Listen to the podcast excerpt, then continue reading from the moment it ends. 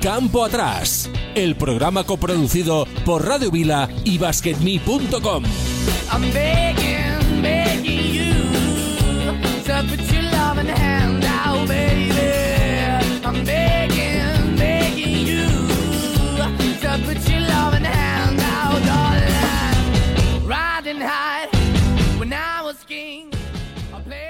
Hola, ¿qué tal? Muy buenas a todos y bienvenidos una semana más. Aquí estamos en Campo Atrás con una hora por delante para hablar de baloncesto. Como cada semana tenemos un tema que vamos a poner encima de la mesa y no es otro que la influencia del entorno en los equipos y en las selecciones de baloncesto. ¿Cómo puede influir todo lo que es el entorno en que un equipo o una selección tenga una mala temporada, un mal campeonato? Es un tema que empezamos a debatir un poquito la semana pasada y esta semana ya lo ponemos encima de la mesa y hablaremos sobre él. Como siempre, con un pedazo de equipo de lujo que luego pasaremos a presentar y mandamos nuestro especial saludo, como siempre, a nuestro querido amigo canario de Más Palomas. Un saludo al señor de la Caipiriña.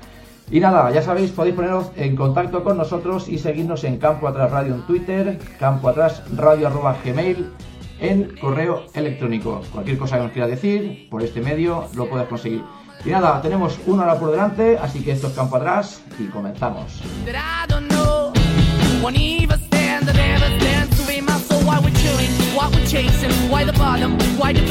Empezaremos como cada semana de la mano de Juanma para conocer los resultados que pasado el fin de semana. Juanma, ¿qué tal? Muy buenas.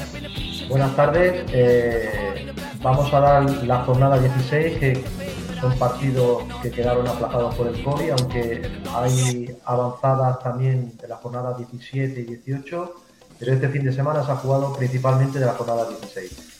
Obradoiro 100, Breogán 83, Real Madrid 75, Barça 85, Basconia 80, San Pablo Burgos 69, Real Betis 71, Bilbao Basket 88, UCAM Murcia 88, de nuevo Tenerife 86 y Moraván Andorra 79, Manresa 82. La clasificación la encabeza el Real Madrid, el Barça con tres partidos menos segundo, Manresa y UCAM Murcia. Por abajo, San Pablo Burgos y Real Betis. Liga Femenina, la jornada 18. Campus Promete 75, Arasti 50, Leganés 49, Ensino 75, Ciudad de la Laguna 60, Estudiante Femenino 63, Gran Canaria 72, Zaragoza 74, Guipúzcoa 75, Guernica 54, Cadena Seu 60, Ferrol 54, Perfumerías Avenida 72, Valencia Vázquez 68 y Bendibre 48, Unigirona 67. Encabeza la clasificación el Unigirona, Zaragoza, Perfumerías Avenida y Valencia Vázquez. Por abajo, Ciudad de la Laguna y Gran Canaria. En la Euroliga, la jornada 24, Baskonia 77, Bayern de Múnich 84, Alba de Berlín 74, Real Madrid 89, Unic Kazan 70, Barça 64. La clasificación, Real Madrid, Barça, Olimpia de Milán y Olympiacos. La próxima jornada, la jornada 23, el jueves 27, tenemos un Barça Asbel Basket y el viernes 28, Mónaco Real Madrid y Panathina- Panathinaikos Baskonia. El Toro, tras 17 jornadas, encabeza la clasificación el histórico Granada, Estudiantes, ¡Ole! Oviedo Club Baloncesto y Cáceres. ¿Y Pues nuestros estudiantes? Estudiantes segundo. Coño, a ver si sube. Hace falta. Suficiente, suficiente para subir. Bueno, pues eh, hemos puesto el tema encima de la mesa. Ahora voy a presentar a todos los que estáis por aquí. El tema en concreto eh, es la influencia de los factores externos a la dinámica de un equipo o de una selección. Es un tema que, bueno, puso encima de la mesa Rafael José Hinojosa y eh, con el que abriremos fuego. Eh, hablamos de, de, de Orenga, quizás la culpa, como él comentaba, fuese por esto o no. Así que, eh, Rafa, eh, buenas tardes. Primera impresión. Hola, buenas tardes. Pues yo la verdad que tengo un- aquí un ejemplo que seguro que el gran Carlos Ruz nos sabrá decir muchísimo más. ¿Yo? De Mar... Sí, seguro, seguro. No, lo- no- no lo dudo. Nadie lo duda, de hecho. El Que es entorno. de Marc No. Rubio y de Ricky Rubio, que aunque Ricky Rubio debutó en, la C- en ACB con 14 años, en Granada, por cierto, eh, todos decían que el que más lejos iba a llegar era su hermano más Rubio, que tenía, vamos, que iba a llegar seguro más lejos que él. Y aquí podemos pensar que el entorno, digamos, que lo acompañaba y demás era completamente era completamente el mismo.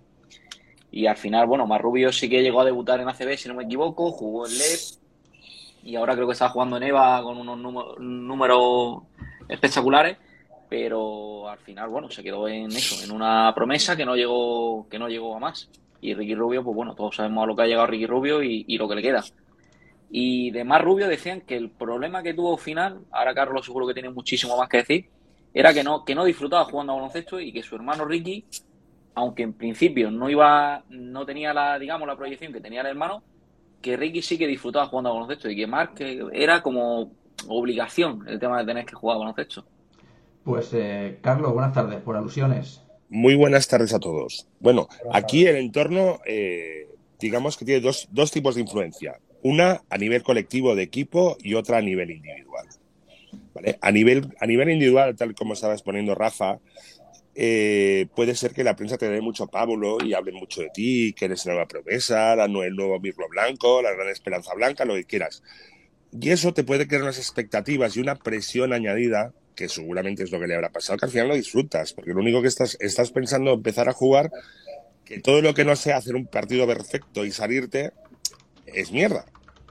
Y para aprender a jugar y para aprender, has de fallar mucho antes. Y has de seguir teniendo confianza. Porque ningún, no hay ningún jugador perfecto. Tú ves las estadísticas del baloncesto, es- además, es un juego que le cuesta mucho a la gente entender que es un juego lleno de fallos. Es un juego lleno de fallos. No hay ningún jugador que meta un 100% de sus tiros, o muy pocos. Eso si tiras una o dos veces y por casualidad tal, pero es un juego que lo normal es meter la mitad. Michael Jordan, el mejor jugador, yo creo que sus estadísticas son un 56 o un 58% de acierto, lo que significa que tiene un 44 o un 42% de fallos. Mm, y eso hay que entenderlo, ¿no? Con que más tiras, más probabilidades tienes de fallar. Y sobre todo porque cuando metes muchos puntos tienes más buenas, más buenas defensas, la gente se esfuerza más. ¿La prensa puede hacer daño a la gente tal? Depende si la lees demasiado o te, o te, o te toca mucho la espalda o te están repitiendo cada día, puedes ver una parte buena y a la vez también el reverso el día que, es, que ya te desahucien y te digan que ya eres una promesa y serás la eterna promesa. Después, y serás la variante, a nivel colectivo, eh, el entorno yo también lo vuelvo a identificar mucho con la prensa, ¿no? La prensa, quieras o no, y nosotros formamos parte de ella, ahora mismo, aunque no seamos profesionales, pues, pues, pues somos opinadores o, lo que quieras llamarle, puede influir un equipo en, eh, sobre todo, a ver, es que es muy diferente en equipos grandes como el Barcelona, el Madrid, el Juventud y tal, que en, que en pueblos pequeños, ¿no? Que la prensa es muy local, ya con el periodista tienes un colegueo en el que te vas a tomar algo, casi casi te toma casi como de la familia, está cada día los entrenamientos, es que es muy diferente, porque cada día hay que generar noticias. Tú ves los grandes diarios, Mundo Deportivo, Sport, Marcas, no hay tanta información de baloncesto como antes y sobre todo es mucho más generalista. Pero en un pueblo pequeño o una ciudad pequeña como pueda ser Lugo, Manresa, tal, mm, los dos diarios que pueden haber locales, cada día dedican tres o cuatro páginas. O sea, prácticamente están cada día y cada día tienes entrevista o cada día tienes fotos. Es muy diferente. El entorno, gente que, que, que, vive, que llena los pabellones, un pabellón de 4.000, 5.000 espectadores, cada día está alerta de la prensa, que el entrenador ha dicho tal, que está el jugador, jugador dice tal, que si sales a tomar algo, que si no te cuidas. O sea, todo es mucho más visible y la gente está mucho más integrada en, eh, en, los, en las ciudades pequeñas. En la ciudad grande puedes quedarte más, más, más, eh, más eh, diluido, quizá, ¿no? O la gente no es tan curiosa. No sé cómo lo veis. Yo he vivido los ambos casos de estar en un equipo grande y en un equipo de, digamos, de ciudad pequeña. Y el tema y la relación con la prensa cambia muchísimo. Pero en este caso, por ejemplo, de Mar Rubio y de Ricky Rubio, ¿tú crees que la prensa tenía influía mucho? No, O al final no, era, yo a creo ver, que un influiría los, sus entrenadores de formación, ¿no? Diciendo que bueno, que Mark era el que el que más lejos iba a llegar y, y al final, bueno, no, Eh, He oído, no llegó a, no llegó he a oído nada, tanta, por así he oído decirlo. tanta gente y entrenadores decir, hablar mal de un jugador. Mira, de, en el Barça cuando estaba Marc Gasol, decían que no servía para nada. ¿Vale? El entrenador que tenía en su momento, que empieza por I y acaba por C, acaba por Beach, ¿vale? Decía que no sirve para nada. Eh, el entrenador que tenía Gasol, eh, Pau, dijo que se equivocaba yendo a la NBA porque volvería con, la, con el rabo entre las piernas. ¿Vale? O sea, se puede decir mucho. Pero al final, eh, profetas y bolas de cristal hay muy poquitas. Muy poquitas. Exacto. Exacto. Pero, pero tú crees que, bueno, lo de- Mira, Rafa, Lo de- per- perdona que te interrumpa. Buenas tardes, soy Jesús. Eh, Jesús, te voy a dar un poco de luz sobre este caso concreto que estás comentando, porque lo he vivido de primera mano en la época en la que Carlos Durán entrenaba en el Plata, en el Prat. Yo también entrenaba en el sub, en el sub 21 preferente y coincidíamos y hemos hablado Atención, numerosos- exclusiva. exclusiva. Eh, Marc Rubio estaba en aquella, en aquella temporada, 2006-2007, en el Prat. Eh, era un jugador eh, anotador, triplista, fundamental- fundamentalmente, pero adolecía de mucha ética de trabajo, mucha, mucha. No era, vamos a catalogarlo, eh, yo solo lo he vivido una temporada ¿eh? y he hablado con su entrenador. Eh, no era, no sé, digamos que la pasión por, por, por la superación y la mejora y ese sacrificio extra que tienes que aportar añadido a tu talento, eh, el señor Rubio no lo tenía. Probablemente su hermano sí, eh, probablemente, pero eh, el motivo por el cual eres, personalmente no, no lo he tratado ni lo he conocido. ¿eh? Yo te estoy hablando de lo que yo veía en los entrenamientos y lo que comentaba su entrenador, que era Carlas. No jugaba muchos minutos, recibía mm, unas broncas de tres pares de cojones por su indolencia, tanto en entrenamientos como en el aspecto defensivo. Físicamente no se cuidaba en exceso y eso que tenías a Gen Norel, a jugadores como Pau Rivas, eh, misma quinta, ¿eh? estamos hablando de misma quinta. Eh, mm, los, las actividades extras eh, físicas y de entrenamientos programados, eh, más rubio, pues eh, se las tomaba, pues. Bueno, ahora, no, ahora, no me estará escuchando y voy a recibir No. una carta bomba, pero es que esto era no, así. porque En aquel momento era las así. cosas son como son. Hay jugadores es que Y unos ser- llegan y otros no, por Carlos lo explica muchas veces. eh, Es a llegar es- a profesional Es, hace que es, muy duro, hace pasar muchas etapas, horas, horas, pero es que, pues además, si Rafa ya ha explicado de que no le gustaba, pues claro, hay una cosa muy importante del deportista, aparte de tener talento y esfuerzo, has de tener pasión. Ya puedes tener talento y esfuerzo, pues esfuerzo, pues bueno, ir a entrenar, ponerte y hacer la rueda y pasártelo bien, pues vale. Pero es que hay un momento que el deportista profesional o el deportista de base ha de disfrutar con el trabajo ingrato. Que es muy desagradable hacer un entrenamiento de defensa y movimientos y tal, que tienes dolores, y saber que es bueno y, y disfrutar con ello. Hay que, ser, hay que tener muchísima pasión. Si no Sí. hay pasión y simplemente, uff, qué palo me da, o, o tienes otros intereses, me mola más salir con los amigos, o oye, que acaba pronto el partido, que, que a ver si jugamos el sábado, que por la noche tengo juerga. Claro, hay- eh, no todo el mundo vale para jugar profesional y ni dedicarse al mundo del deporte, pero en este deporte y en todos, ¿eh? Claro, y menos, Pero es y que, menos además, cuando- cuando uno Has de añadir a este, a este co- caso concreto de familia que estamos hablando de un año, el 2006-2007, en el que Ricky Rubio ya estaba eh, dando sus primeros aletazos en el, en el- desde el junior de la Peña directamente al primer equipo. Eh, y claro, su hermano mayor eh, está en Led Plata recibiendo collejas porque no está respondiendo a las expectativas, tal vez, eh, de por parte del entorno, eh, depositadas en él, eh, personales, probablemente de ver cómo tu hermano más pequeño te está pasando por el carril derecho. Todo eso genera un cóctel, supongo, de mental. Ah, Vete tú a saber a nivel familiar. Yo creo que los padres de, eh, los Ah, los padres de los hermanos son una maravilla Son- y la madre sí. era, bueno, maravillosos para tener eh, bueno, pues esta educación deportiva. Y, Pero y una claro, generosidad, y Marco, amistades- una, una generosidad, ¿eh? Sí, pero junta, mete en la coctelera una serie de, de- de elementos como expectativas, envidias, celos, eh, falta a lo mejor de pasión, como ha explicado Carlos, y puedes llegar un poco al razonamiento del por qué uno ha hecho una carrera meteórica y el otro que tenías a lo mejor eh, bueno, unos, un- unas cualidades similares se ha quedado estancado pues en, en una buena carrera deportiva, pero evidentemente que no ha llegado a las expectativas que apuntabas. Pero, Estos, casos, estos casos supongo que está lleno. En el Dejadme, deporte. dejadme un segundillo. Pero entonces, Jesús- Un, un segundo. pero Rafa. entonces Jesús, más rubio en principio sí que sí que tenía en teoría más talento y mayor prote- mayor proyección que Ricky o no?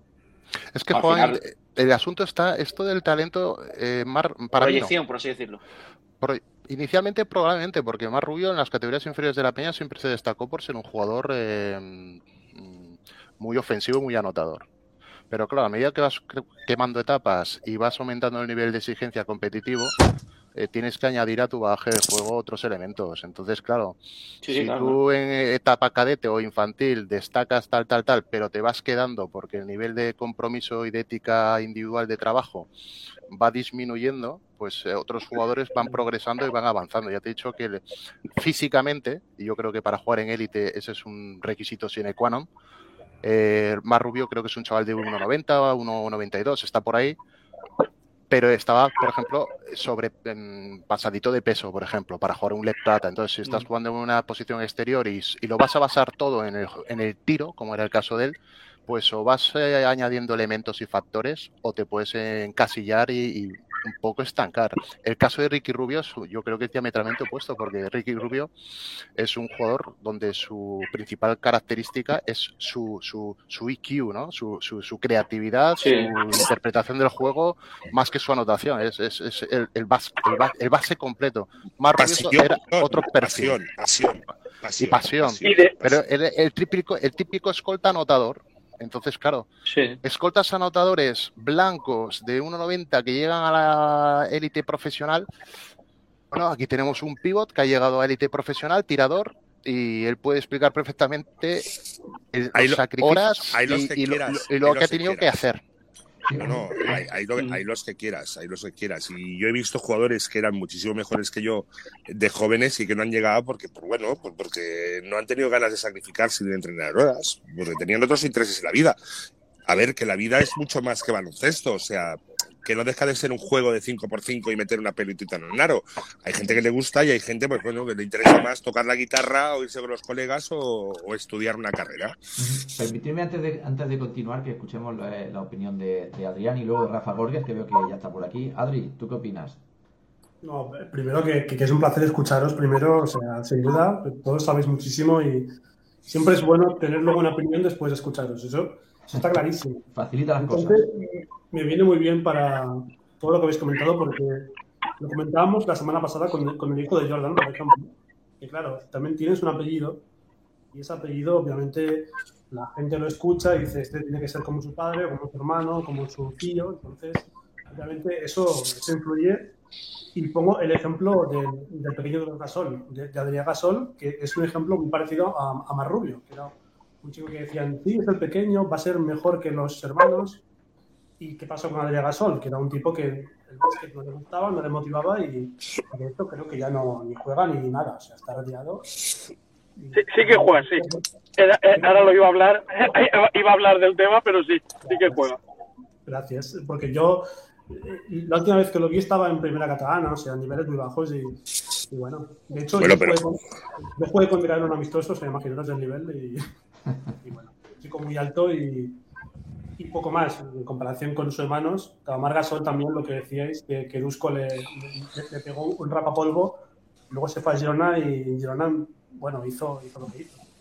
Pero tú imagínate la cantidad de hijos que hay, los hijos que hay de exjugadores, el hijo de Epi, el hijo de Villacampa, el hijo de Jofresa, o sea, eh, joder, qué presión, ¿no? Qué presión, claro, qué presión, o el hijo de Joaquín Costa, de Kim Costa, o sea, joder, es que el entorno ya solamente por el apellido ya parece que tengas que jugar igual o mejor que tu padre, y no, como los Jofresa en su momento con su padre, ¿no? O sea, Sí, sí. eh, una cosa pequeña de- del entorno. perdona, perdona, Adri, No, no te preocupes, Carlos. Tú interrúmpeme lo que quieras. o jamás, Luego- ya, ya no haré más.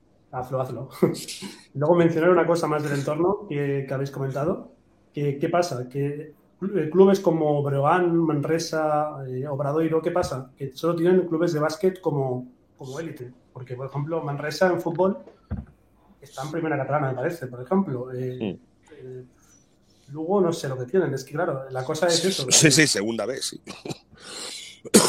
Sí, sí, que el, que el Barça y el Madrid viven detrás del equipo de fútbol. Correcto. Que En prácticamente, si el fútbol pierde y gana el básquet, y sobre todo un Barça-Madrid, hostia, aunque pierda el Barça, bueno, hemos ganado el Madrid. Es- un punto extra, ¿no? Parece. Mm, Que pasó este fin de semana, ¿no?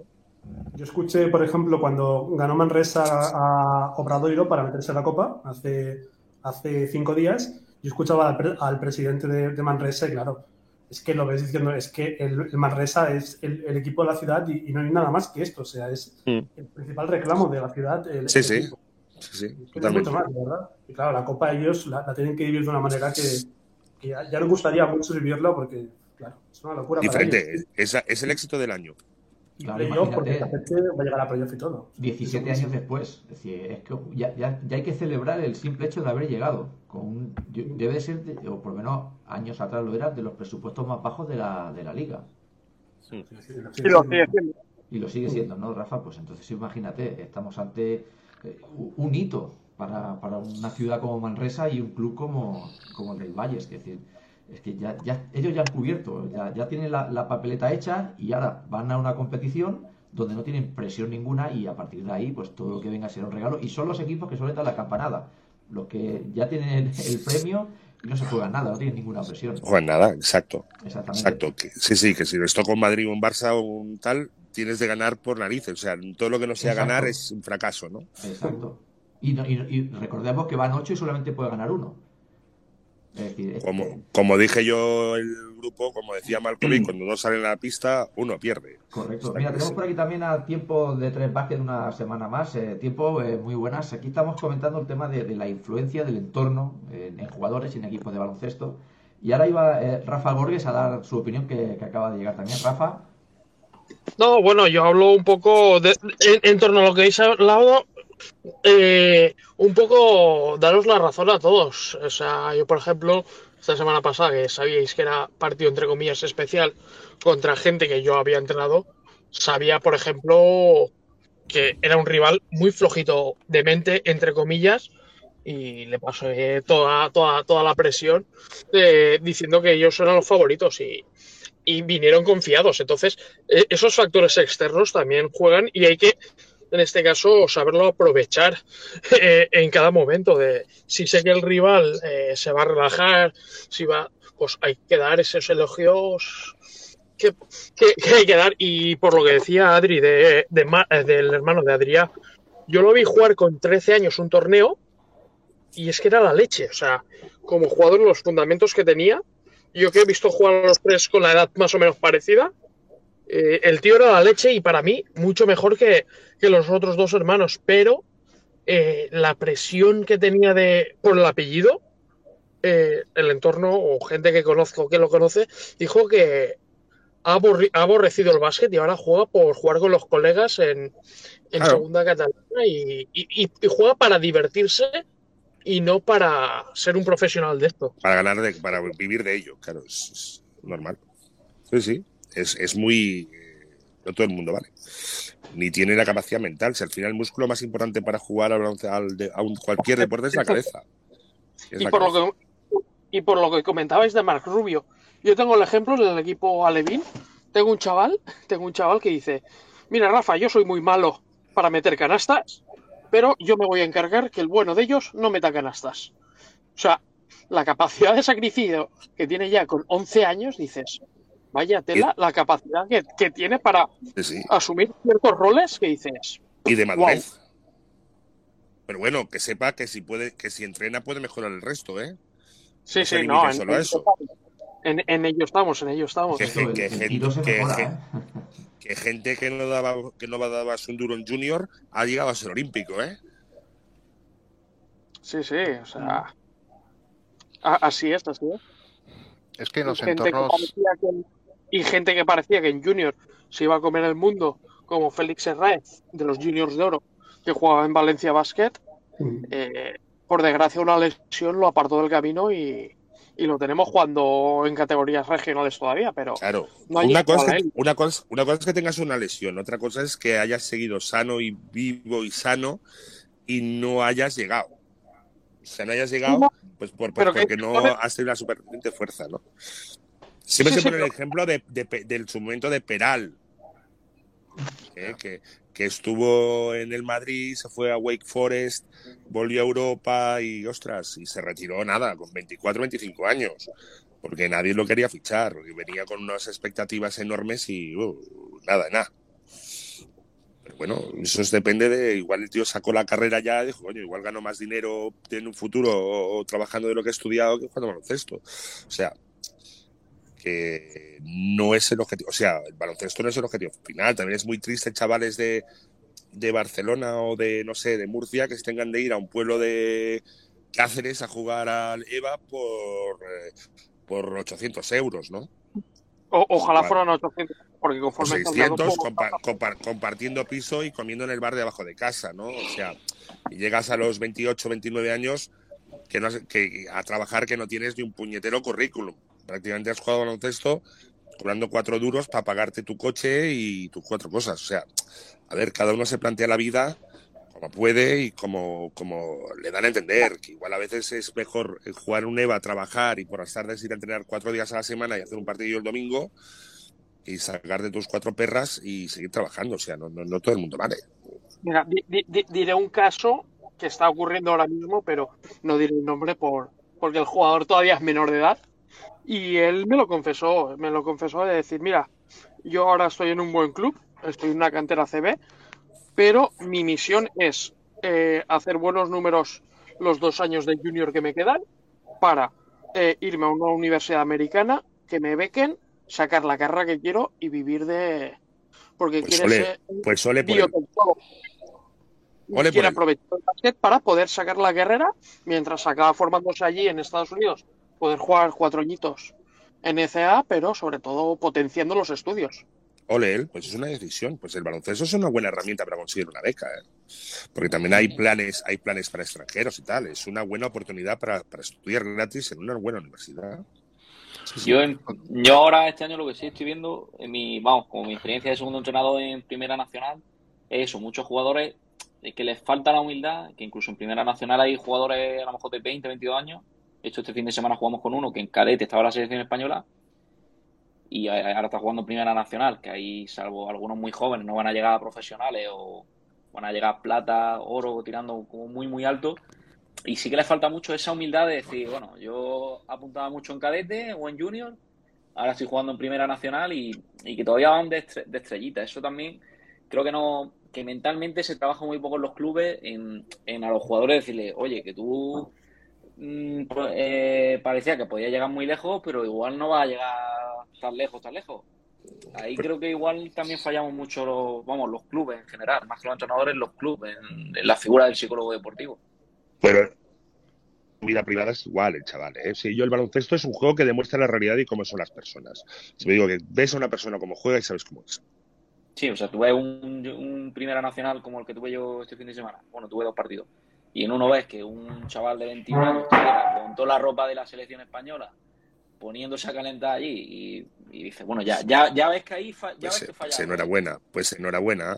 Selección Sí, española ya, que quiere. ya notas como diciendo, aquí falla algo. Si me vienes con la cami- con la ropa de, que tenía de cadete de España a calentar, mm, ya ves que hay algo que no te, que no te cuadra. Ahí ya ves un Co- poco de humildad. Ya ves que co- falta humildad. Cuando todos tus compañeros van con el chándal del club y tú llegas con la de España, no sé. Bueno, ya- pues, pues los cojones no se tienen debajo del chándal, sino los cojones se ponen encima de la mesa.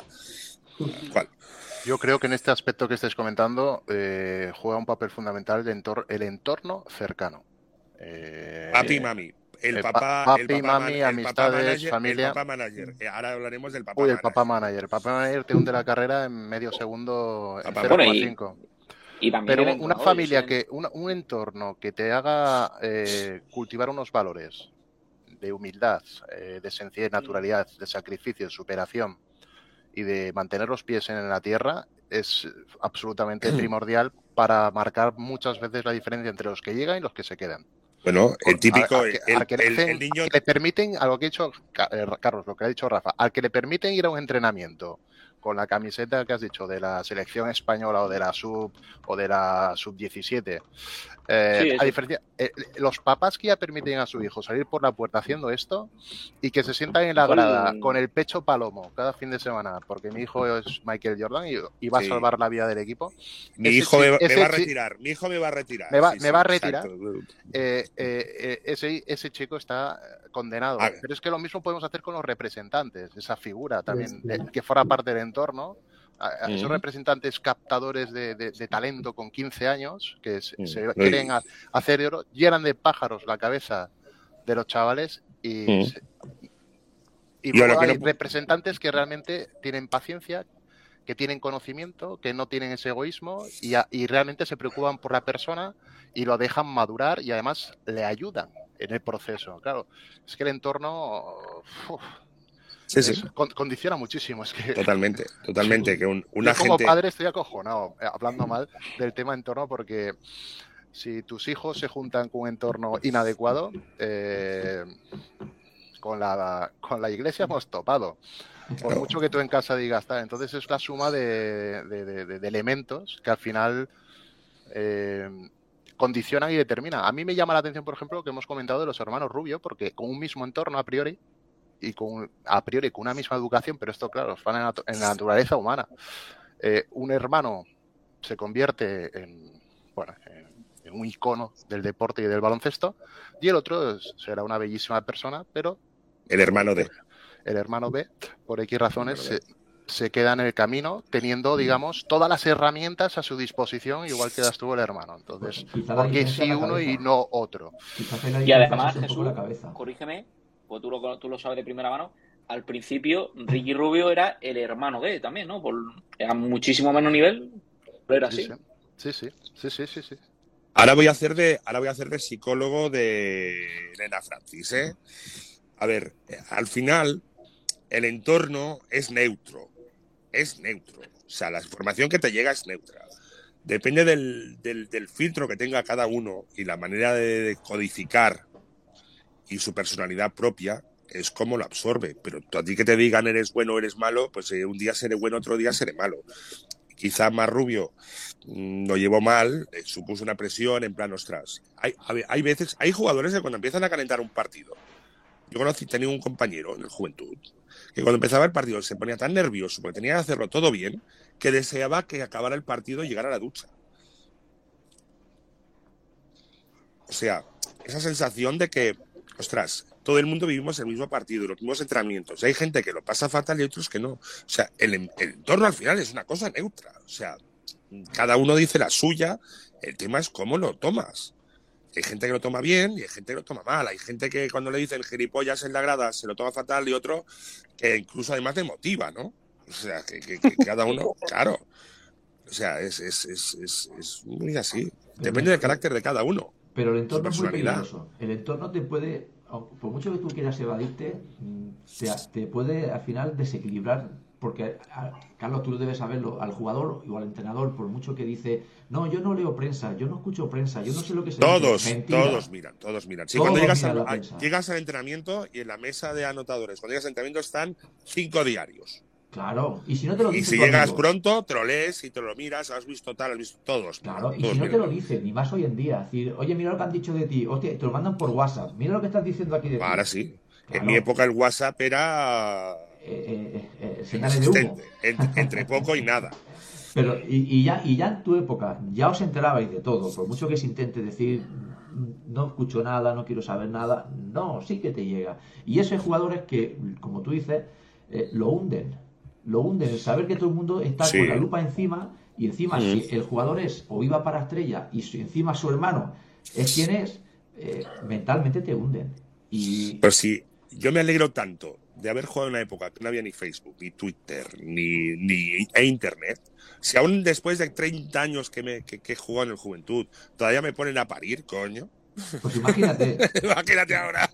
Ima- imagínate, imagínate, Carlos, en si fuese en esta época y si encima, que, que no fue el caso, fueras el, el pívot malo del equipo. Es decir, no Sí, sí. vivir con eso. O que fallas tres canastas seguidas, yo qué sé, tío. Es, es- es acojonante. O sea, no puedes, no puedes. O que, o que te pillan en una discoteca y te hacen una foto. Imagínate. Bueno, yo hay jugadores de élite que de lo más grande que ha habido en España que si hubiera habido una cámara en el móvil. Pero, pero a todos los niveles, ¿eh? no solo en el baloncesto y en el fútbol. ¿eh? Aquí nos acordamos todos de Guti, ¿eh? cuando, cuando salía de la discoteca. Pero lo de Guti aquí al lado de, de algunos brasileños que había en el Barça de fútbol, eso era un juego de niños. ¿eh? Sí, bueno, Pero- Menotti, Meno- Menotti en su momento se iba a una discoteca y salía el último, a las 6 de la mañana, para ver cuáles eran los Guti- últimos jugadores que salían. ¿Guti llegó algún día a salir de, de la discoteca? ¿Llegó a salir de la discoteca? Guti, más de un día fijo. Siempre la y, y- y que lo ha, él lo ha reconocido, que si no salía ahora, ahora me refiero hace 15 años cua- cuando iba a salir y salía Ah, tocado, tocado, que se montaba en el coche. Encima era, era un jugador que esto le pasa a alguno de vez en cuando, que cuando lo toma contigo ya son, no solo la prensa deportiva, sino también la prensa del corazón, ahí, ahí, sí, ahí que con la, con, con la iglesia hemos topado, ahí ya la has cagado. Claro, claro. Y si sales con alguna chica, alguna modelo, alguna famosa, alguna actriz, gana, ya, eh, ya eres la persecución paparazzi. Claro, tú Eh, imagínate, eso forma parte del entorno y esta, este mediodía escuchaba una noticia que no tiene nada que ver con el baloncesto, pero creo que es un ejemplo muy claro de lo que el entorno y las redes sociales pueden hacer en estos casos. No sé si habéis conocido que eh, Iñaki Urdangarín y la infanta Cristina eh, han sacado un comunicado que se separan a raíz de las fotos que salieron de Iñaki Urdangarín con una chica. Sí, sí, sí, sí, por eso digo que te pueden hacer una mala foto. Claro, y, pero tú imaginémonos lo que, lo que ha conseguido un tuit que salió con una foto. Sí, sí. Pues imagínate si, si consigue Pues, pues. eso, eh, ¿qué no va a conseguir que a un jugador lo desestabilicen, a una selección entera la, la desestabilicen? No sé, hablaba la, la otra vez eh, Rafa del tema de, de Orenga. Pues probablemente pasaron muchas cosas de este tipo y el equipo se desestabilizó de tal manera que... hubo Mm. Sí, que y se crea un clima en contra y, oye, te van a por ti. Porque eh, lo que dices, el entorno, tal, el ambiente que se ha creado, tal. Por eso me alegro mucho de no haber jugado, de, no- de haber- no haber, no haber jugado en una época que no haya nada más que prensa y te- revistas y radio o televisión y a cuentagotas. Porque es que aquí mm, el efecto multiplicador es tremendo.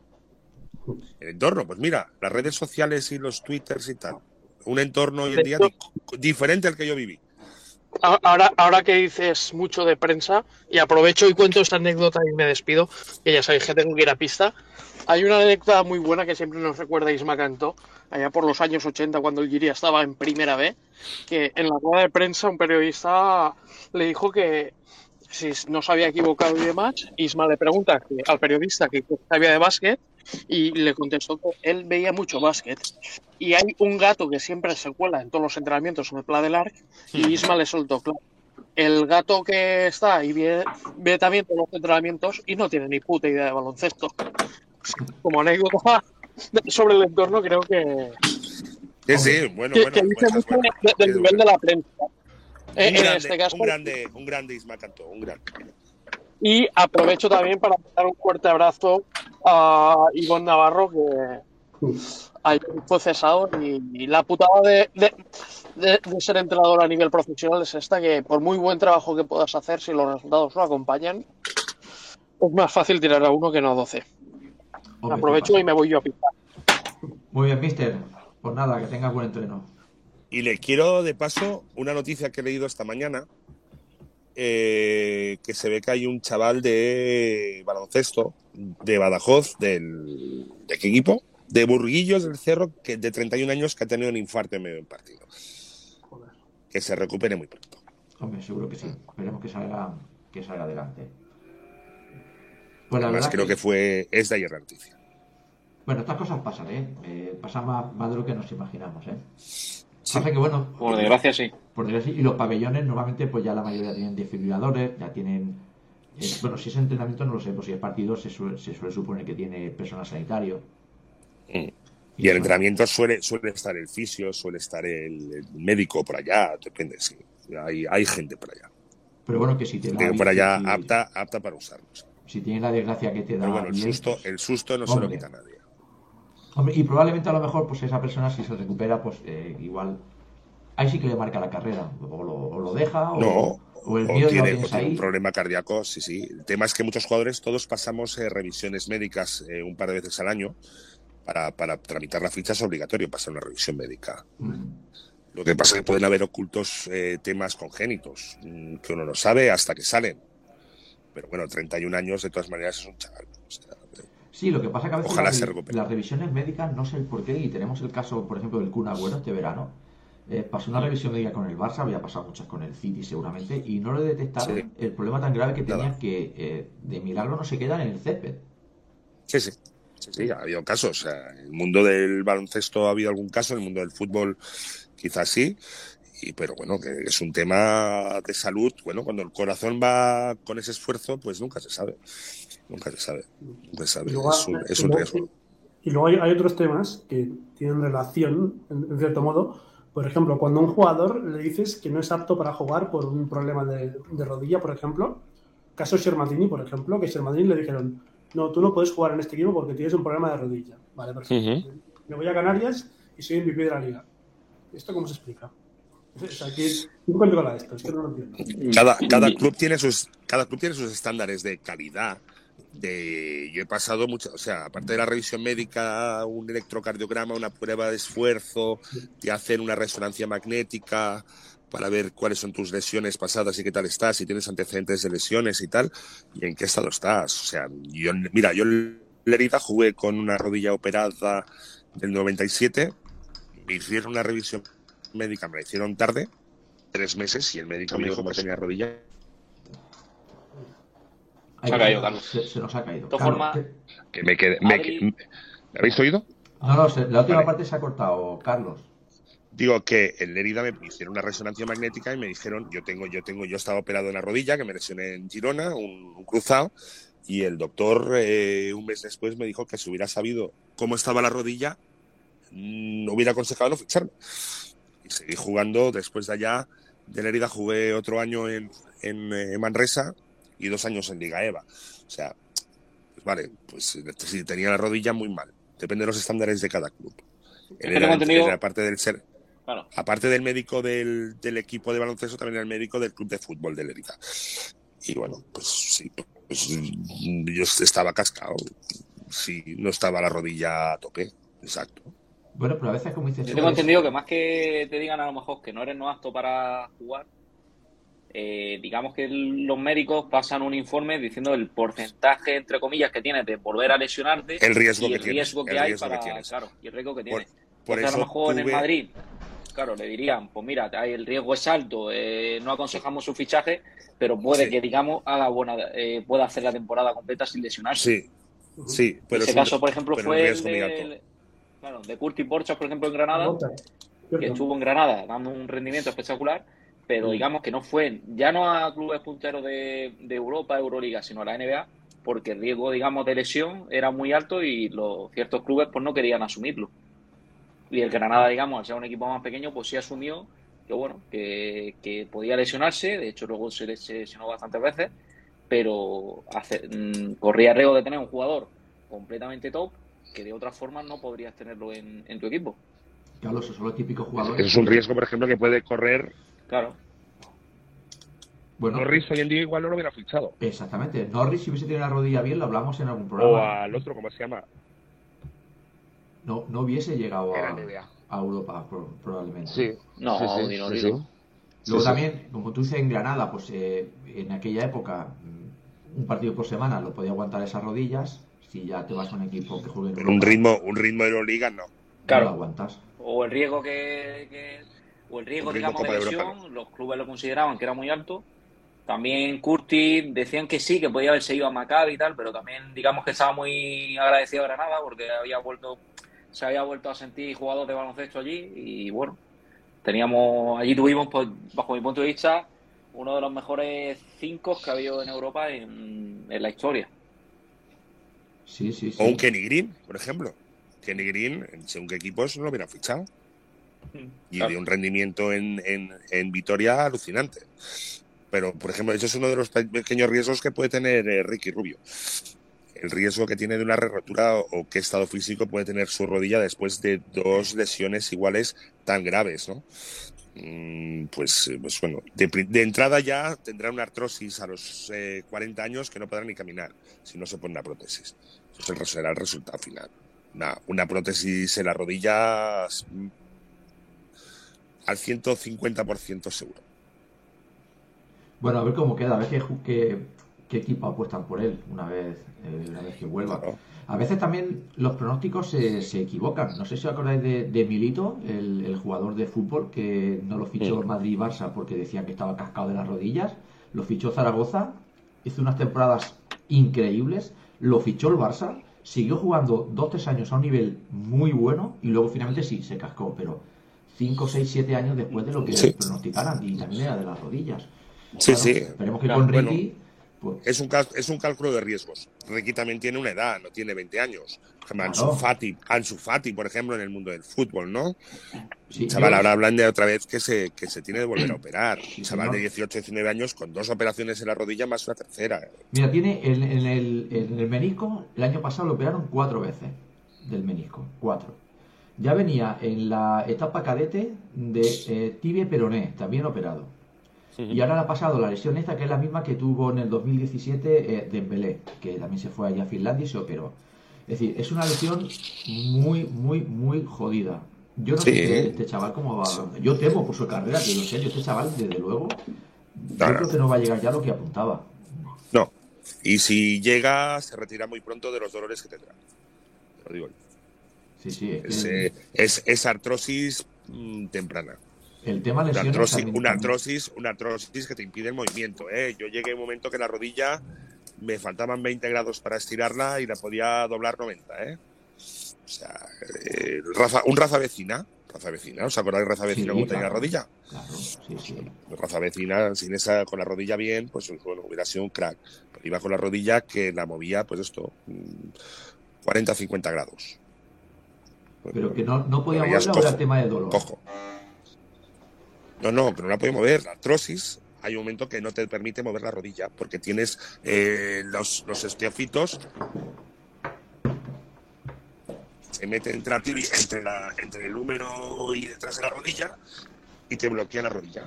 Tienes un bloqueo de rodilla y no puedes, con lo que ya tienes de entrada, no poder estirar la rodilla, un acortamiento de musculatura, tienes de evitar los estiramientos fuertes.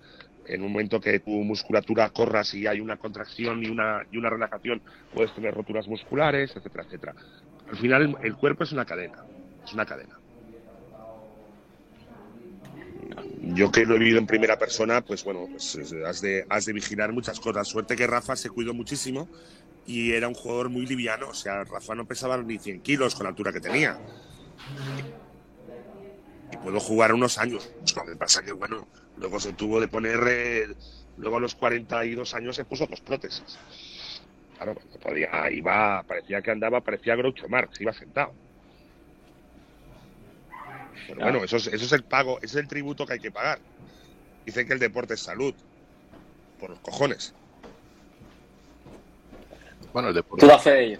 el deporte de alta competición como el vuestro, mm, No, el, de- el deporte es formativo, el deporte de competición es deformativo. Punto, ya está. Es así.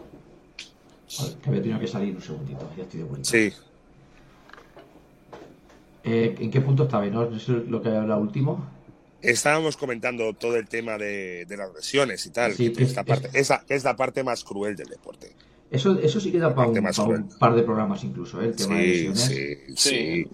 Grandes jugadores se han truncado carreras por lesiones, ¿no? Rap Samson, Sam Bowie, mm, jugadores que, o Bill Walton mismo, ¿no? Bill Walton, ese es el que me ha venido a la cabeza, sí. Un jugador que... Sam Bowie, Sam Bowie tuvo una lesión que fue número uno del draft el año de Michael Jordan. En una caída se fracturó tibia y peroné con fractura abierta. Salía, hay una imagen suya cayendo con los huesos saliéndole por el lado. O sea, Ah. aquello es pa- aquello es para retirarse. Bueno, para eso, eso retirarse. ¿no le para también retirarse. A Kevin Durant algo parecido también recientemente, que también se veía el hueso, también en una caída? Me suena a mí. Paul George. Paul George, Paul eh, George. el Gordon Hayward. Sí, que fue, exacto, fue algo también terrible, ¿eh? Mm. Eh, O roturas de tendón de Aquiles, como le pasó a Sabonis. Le condicionó toda su carrera. Sí, claro que son, Sí, sí. son jugadores que si ya de por sí eran buenos, si hubiesen estado físicamente bien, bueno, no sabemos dónde hubiesen llegado. Sabonis, por ejemplo. Claro. Y, y se lesionó muy joven, muy joven, muy joven. Muy. Pero Sa- Sa- Sabonis, corregirme si, me equivoco. O sea, dentro de que era un de los mejores que ha habido, también no desarrolló también unas capacidades diferentes, como por ejemplo el tiro de tres, esa visión de juego, ese bote, que no la hubiera desarrollado si no se lesiona. Eso ya lo tenía. Ya lo tenía de serie. Ya lo tenía. Ya lo tenía. Sa- Sabonis, había muchas jugadas con 18, 20 años cogiendo un rebote, botando todo el campo y acabando en mate del otro lado. Muy El rápido. tiro de tres también lo, te- también lo tenía, no lo potenció a raíz de las lesiones y eso. Tenía- Que eh, creo que lo he escuchado alguna vez y eso, no, no. Mírate el europeo del 83, no había línea de tres. Eh, de la Unión Soviética, lo, de Sabo- lo de Sabonis no es normal. No, Que no- creo no que, lo, normal. que lo Partido. dijeron Un en un documental de esto de, de Movistar, de amigo y enemigo de Petrovic Sí. y demás. Y creo que decían eso, que Sabonis, que cuando estaba en una de sus lesiones del tendón de Aquiles, que lo único que podía hacer, digamos, sin, hasta que se recuperó y demás, era tirar de tres. Y que se puso pues a entrenar muchísimo su tiro de tres y que por eso lo, y que, por- y que esa era una de las tenía, razones ¿eh? de que de ese tiro. Ya el, tenía el Tenía, famoso tenía, torneo de tenía Navidad del 84, partidos que puedes ver de Sabonis, de girarse y tirar, girarse y tirar. Incluso antes. el correr, contraataque, asistir. pa. en el Campeonato del Mundo Junior eh, en, en Palma de Mallorca, que debe ser del año 82, hay un Estados Unidos, eh, Rusia con Sabonis, que los americanos no pueden parar. O sea, es pasarla, se gira, pero, pero saltaba de espaldas, se giraba en el aire y la metía. Alucinante. Bueno, son gente que están tocados por una varita, ¿no? Que, que- Es que además eh, Sí, era claro. un 220, un 220 con una agilidad y una coordinación. Es que ni Total. hoy en día, lo- eh, hoy ves a Total, Tavares, total, no hay, no hay, no hay, no hay. No hay, no hay. Es Ah, que eh, esto por los años 80, un 220 con esa ve- movilidad, agilidad y además entendimiento del juego. no, es que lo de Sabonis, cuando habéis hablado, para mí es la mayor lástima de la historia del básquet. No, no, Sabonis era Fred Astaire y Tavares parece chiquito de la calzada haciendo el pase. Esa es la, com- esa es, esa es la comparación. Esa es la comparación. Sí, Los sí. comparaba a Dios con un gitano. Hostia, Sí, Esa es la sí, comparación. Sabonis.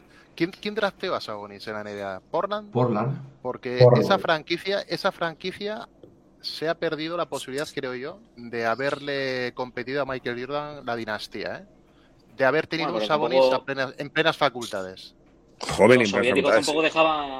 No, no, Unión Soviética tampoco eh, dejó salir a El Sabonis telón, de, el telón de acero. mm, Bueno, la. Soviética en los 80 dominó bastante, ¿eh? Eh, ganó- Sí, pero me, ganó- me refiero que no Mira, dejaron salir a Sabonis de allí hasta que ya tenía cierta edad también, ¿no? Aquí a, a primero a Europa y luego ya a la NBA.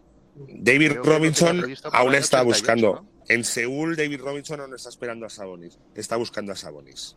Un Sabonis cojo, ¿eh? Cojo. En Seúl. cojo. Pero se come, se come a David Robinson Y lo, y lo que, y lo se que come parece, con patatas. lo que parece más curioso de, de Sabonis, que cuando consigue salir de la Unión Soviética, es que recale en Valladolid. Eh, a día de hoy, ¿cómo se explicaría eso? ¿Cómo, cómo sería? Es decir, no sé cómo decirlo. Sería como si Jordan de- decide eh, probar en Europa y en vez de irse a un Barça, un Madrid, un Fenerbahce, un CSK, pues, pues no sé, se va al Portez. ¿Cómo, cómo, cómo se explicaba eso? En Valladolid han recalado Muchísimos jugadorazos. rusos. Y no, no, Oscar Smith, Bueno, por ejemplo. Oscar Smith, La mano Madre santa. mía. Sí, sí, sí. Hombre, y Pero- bueno, y con Sabonis, ¿quién vino? Bueno, Marchuleni, Vale, A ver quién lo recuerda. Sí, sí. Omisius, Omisius. Omisius. Marchuleni, que Valladolid- hay que verlo, eh. Hay que verlo, eh. Carlos. Sí, en sí, los- sí. A finales de los 80, Forum Filatélico era un equipo Era un equipazo. de, de- de media alta, media alta de la o sea, sí, sí, era un equipo, no lo hacía nada, como pero a equipo de Yo creo que fue Valladolid como puente para luego ya dar el salto que dio primero al Real Madrid y bueno, posteriormente y a la porque vino, y porque vino a recuperarse a España. Efectivamente. Ningún Y Valladolid- Y. Valladolid, Valladolid le fichó lesionado y le pagó la recuperación. Ahí está. Pero fijaros Sí, que mira. Anteto casi ficha a, o sea, perdón, que Zaragoza casi ficha por casi consigue fichar a Anteto y ha sido que ha sido MVP de la NBA. Si no se llega ahí a la NBA iba para Zaragoza. Mira, comen- comenta, Sí. eh, En caso comenta tiempo aquí en el chat que Sabonis eh, fue un tema que vino a Valladolid por el tema médico. ¿eh? Claro, lo que estoy diciendo, Sí, sí, que se sí. vino a recuperar aquí, Valladolid le, la recuperación. Ya, no sé si había sido drafteado por Portland, ¿no? Luego se recuperó aquí. Eh. Creo que lo comentamos en algún programa. Y luego, como tema de agradecimiento, cuando decidió dar el salto a, a la NBA, volvió a, a Portland, que había sido donde había sido operado y drafteado. Y, y vi- y buen rendimiento Mm. que le sacó Portland con 34 años que se fue a la. NBA, ¿eh? Sí, sí, sí. Caray, caray. Fue, es conocido casi más por los pases que daba y por la visión de juego. Bueno, Michael, eh, no sé si fue la River que dijo que era un base, en la- un base de 220. ¿Y con quién coincidió en, en Portland cuando él estuvo allí? Con Dresden no llegó a coincidir, ¿no? Quizás con, No, pero por con ejemplo, sí Kevin Duckworth de con- pivot también. Eh, co- llegó a coincidir con Scottie Pippen en las finales del, del 2000 contra los Lakers de conferencia. Sabonis formaba parte del quinteto titular, era una de las piezas. Pasa que delante tenía un señorito llamado Shaquille O'Neal. pero en la conferencia oeste, en sus seis o siete temporadas en Estados Unidos, trabajo ha hecho. Trabajo ha hecho y Portland, bueno, eh, bueno, logró sobrevivir. bueno, Ya os digo que se- Tenía un ala pivot, ¿cómo se llamaba? Sí. Kevin muy no bien. era, ¿no? El doble cero no era, ¿no? Kevin Duckworth es de los 80, más an- Sí. es anterior a, es como Drexel y Porter son anteriores. Eh, Kersey, Jerome Kersey era un Jerome Kersey, vaya, vaya que lo cacharro. hacía que lo hacía bien en Portland en aquella época. Bueno, luego ficharon, eh, tenían un escolta también anotador, tenía a, a- um, ¿cómo se llama el, el- el- el base zurdo? Tenía un base zurdito, muy habilidoso, muy anotador. Es que se, se llamaba Estudia, estudia algo. Es, es tu de Ah, sí. No, Studamayer es el primer. Era No, no, no, no, no. Eh, vas bien, pero es, es Damon. Damon mayor. Sí, sí. Ah, sí, Damon Studa- Vale, pues Studamayer. Era un base. Bueno, Portland era un, bueno, uno de los equipos junto con Utah y tal, y con Sabonis. Ese 5 Y luego. de luego 23 años- minutos de calidad. Años después, eh, Portland tuvo un jugador que también se rompió, que era buenísimo, que era Brandon Roy. ¿Suena Brandon Roy. Era buenísimo, pero buenísimo. Otra, otra carrera truncada por las lesiones. Era un otra- de las rodillas. Sí, sí. Y mi, y, mi pe- y mi pequeña debilidad, Ralph Sampson. Ralph Sampson. Mm, Otra, otra, otra de las rodillas. Joder con las rodillas, eh. Claro, es que, es las rodillas al final en, en una persona tan alta y con tanto peso y tanto saltar, al final es lo primero que por donde cruje, es lógico. Lo que hablamos el otro día, que el cuerpo de los jugadores ha cambiado muchísimo. Y sobre todo por eso, por las lesiones de rodilla y las artrosis y, y tal. O sea, el impacto hoy en día los jugadores parecen más saltadores de altura, mm, de salto de altura, corporalmente, que no jugadores de, de- de- de- de- digamos, saltadores de o corredores de 100 metros lisos. O sea, los cuerpos han cambiado. La forma de trabajar también es diferente, no se, no se hipertrofia tanto, La musculación, músculos más largos y tener rápidos. músculos también más fuertes, más trabajados. Entiendo que Eso- amortigua el impacto también. De hecho, Portland en 2010 y, bueno, 2015 tuvo a Greg Oden, que fue número uno del draft. Greg Greg Oden, Oden. que, Greg Oden, sí. que era número uno con Portland y, y, bueno, eh, debutó, hizo un año increíble y, y ya está. Y, y se retiró porque se, se jodió rodillas, me parece. Otra y- rodilla. Otra Ese- rodilla. Sí, sí, aquel era una bestia. el nuevo- decían que era el nuevo Shaquille y el Una universidad bestia. era una locura. No, no, locura. ese, era un animal. Eh, Era un animal físico. Es como el chaval este que tiene el Barça, el Nagy. Ah, El, el Ode eran tres de estos. Ayer, lo volví a ver al, al Nagy este. ca- Ahora cada vez que veo al Nagy me acuerdo de vosotros. Y, y- claro, es que es- eh, ahora en minutos, los tres minutos que le, le tocan a, a Nagy, ayer salió una, una imagen cuando lo enfocaba la, la televisión de espaldas. Eh, y porque sabes que es Nagy, si no te piensas que es Shaquille O'Neal, te lo juro. Eh, ayer, yo no sé si el tío se ha puesto más fuerte o yo lo veo de otra manera, pero era espectacular la forma de esa musculatura con 17 años, que no nos olvidemos que tiene, está en fase de desarrollo ese tío. Sí. Y Pues menos mal, ¿no? claro, es, es que está yo, no he visto unas curvas, apuntar a Mister Universo. hostia, una- eh, unas curvas perfectas, es un auténtico animal. Yo no sé dónde va a llegar, pero bueno, físicamente de lo más bestia que yo he visto en los últimos 20 años. Actor de Conan y de Hulk. Sí, Como sí. siga así. Claro, además eh, de, de Conan, en su época Schwarzenegger también estaba el hombre fuerte, pero bueno, era un tío más Sí, bajito. No tan Claro, exagerado, pero, pero este- pero- hablamos- pero Arnold metro setenta y cinco, ese tío dos metros y pico. Claro, o sea, por eso te digo, es que es, es- es- es un- es una que bestia. por cierto, en Conan sale un jugador de baloncesto muy conocido. Ya sabéis quién. Eh, yo ahora no caigo. Sí, hombre, el Will, Chamberlain. Chamberlain. Ah, ostras. Bueno, en, en aquella época eh, y, y poco, en, en los años 80. Buena planta, ¿eh? Para, para hacer de bárbaro. Es el primer tío, el primer tío que montaba a caballo y tocaba los pies al suelo. Mira, Chamberlain. Acojonante. eh, eh, en el chat también lo ha dicho. Chamberlain fue el que, el que salió, y no solo él. eh, también salió en la Aterriza como pueda, salió otro, otro clásico también. Hombre, claro, en la aterriza como puedas, de, de piloto de avión. Oh, efectivamente. Hombre. Con un tío. Hombre, ¿te Y gustan las hablando películas del de entorno, Romano? además. Hablando del del- entorno. Sí, sí, hablando del del- ¿Te entorno. gustan las películas de Romano? Cuando Y agarra el crío y dice, chaval, Sí, Sí, sí. sí, padre sí. dice que no das, no te dejas la piel en la pista. Que no sudas la camiseta. Que no sudas la. Hostia, y Mientras que el otro le iba preguntando si le gustaban las los cojones. películas de Romano, ¿no? Aquí nos dice, nos dice una anécdota a tiempo, supongo, eh, aquí en el chat, supongo que se referirá a Chamberlain, que no sé si la sabéis, que dice que se acostó con más de 3.000 mujeres. Coño, y, que, y según me han explicado, en la media parte eh, pedía una pizza para comerse que se la traían. Necesitaba hidratos. Sí, sí, una pizza para el solito. Bueno, este, Sí, sí, no. Will Chamberlain Este debía de Rubén ser- era espectacular. ¿eh? este debe ser el espejo donde se miraba a Julio Iglesias, ¿no? Que, que si este por 3.000, pues Julio Iglesias de- debe de andar por 2.500, más o menos. Tre- 3001, ¿no? Bueno, eh, Karim Abdul-Jabbar también tengo entendido que tiene ahí un currículum ¿eh? detrás suyo. A la Sí, chica callando. Aparte, Karim Abdul-Jabbar tiene una anécdota muy buena porque era el mayor coleccionista de discos de jazz de Estados Unidos.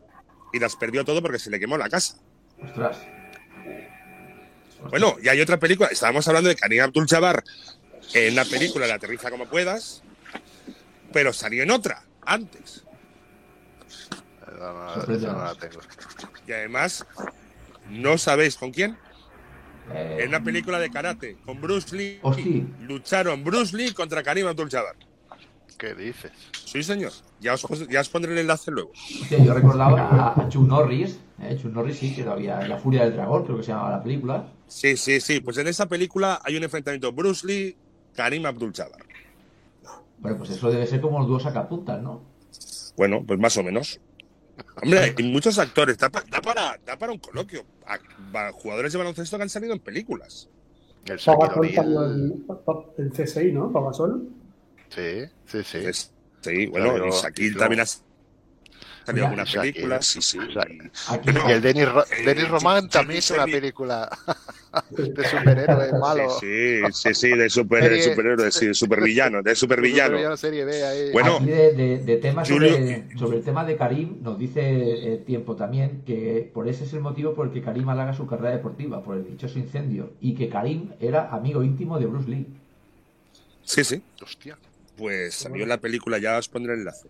Y después, eh, otro que hicieron una película, que le hicieron una película para él a medida, fue el Dr. J, Julius Erving. Una película aquí se llamó tristemente Basket and Music, Sí, que se llaman los. eh, que en realidad se llama eh, Los Beasties de Pittsburgh, una cosa así. Que es una película muy, muy, muy funky. Muy funky, muy funky. También está por que. YouTube, está ya lo de. Sí, sí, hombre, Basket Music traducido aquí ya mola. Que además salen, sale otro equipo de baloncesto con varios jugadores y tal. Sí, sí, eh, está cachonda esa película como, como elemento sociológico. Está chula, está chula. Pues ahí también juega con un globetrotter, aquel que era calvo y tal, que ata malabarista en los años 80, que hace de cura y se quita la sotana y van a jugar. O sea, es una paranoia de mucho cuidado. Sí, sí, una paranoia de mucho cuidado. Muy ochentera. Pero 80 tardíos, 70, principios 80, ¿eh? Bueno, es que películas de, de los, de los 80 salieron muchas, ¿eh? Salió de hombre a hombre, eh, salió Hoosier, no sé si la habéis visto, la de Hoosier más que ídolo. Pues hombre, Sí, hombre y tanto. Esto, Sí, esto lo sí. comentamos, sí, que, que siempre los americanos buscan el, el, el blanco tirador, el blanco ideal, ¿no? Y- Larry Bird. en Indiana, claro, en Indiana, en Indiana, sí, sí. El Larry Bird. Sí, sí. Además, el- además eh, yo no sé si el entrenador era Jim Hackman. ¿Era Jim Hackman el entrenador? Sí, sí, sí. sí, sí. Hostia, sí, Y aparte sí, sí. sale sale Dennis Hopper como Dennis scouter Hopper, sí. eh, borrachín. Exacto, El sí, Scouter brillante. Es, es muy buena película. Películas de dicen que la película de, del Dr. J está eh, disponible en YouTube, ¿eh? por si alguien la quiere ver. Ajá, perfecto. para ver, sí, sí. La película de Sí, baloncesto. se llama se llama The Fish Back to Pittsburgh, una cosa así. eh, no me acuerdo.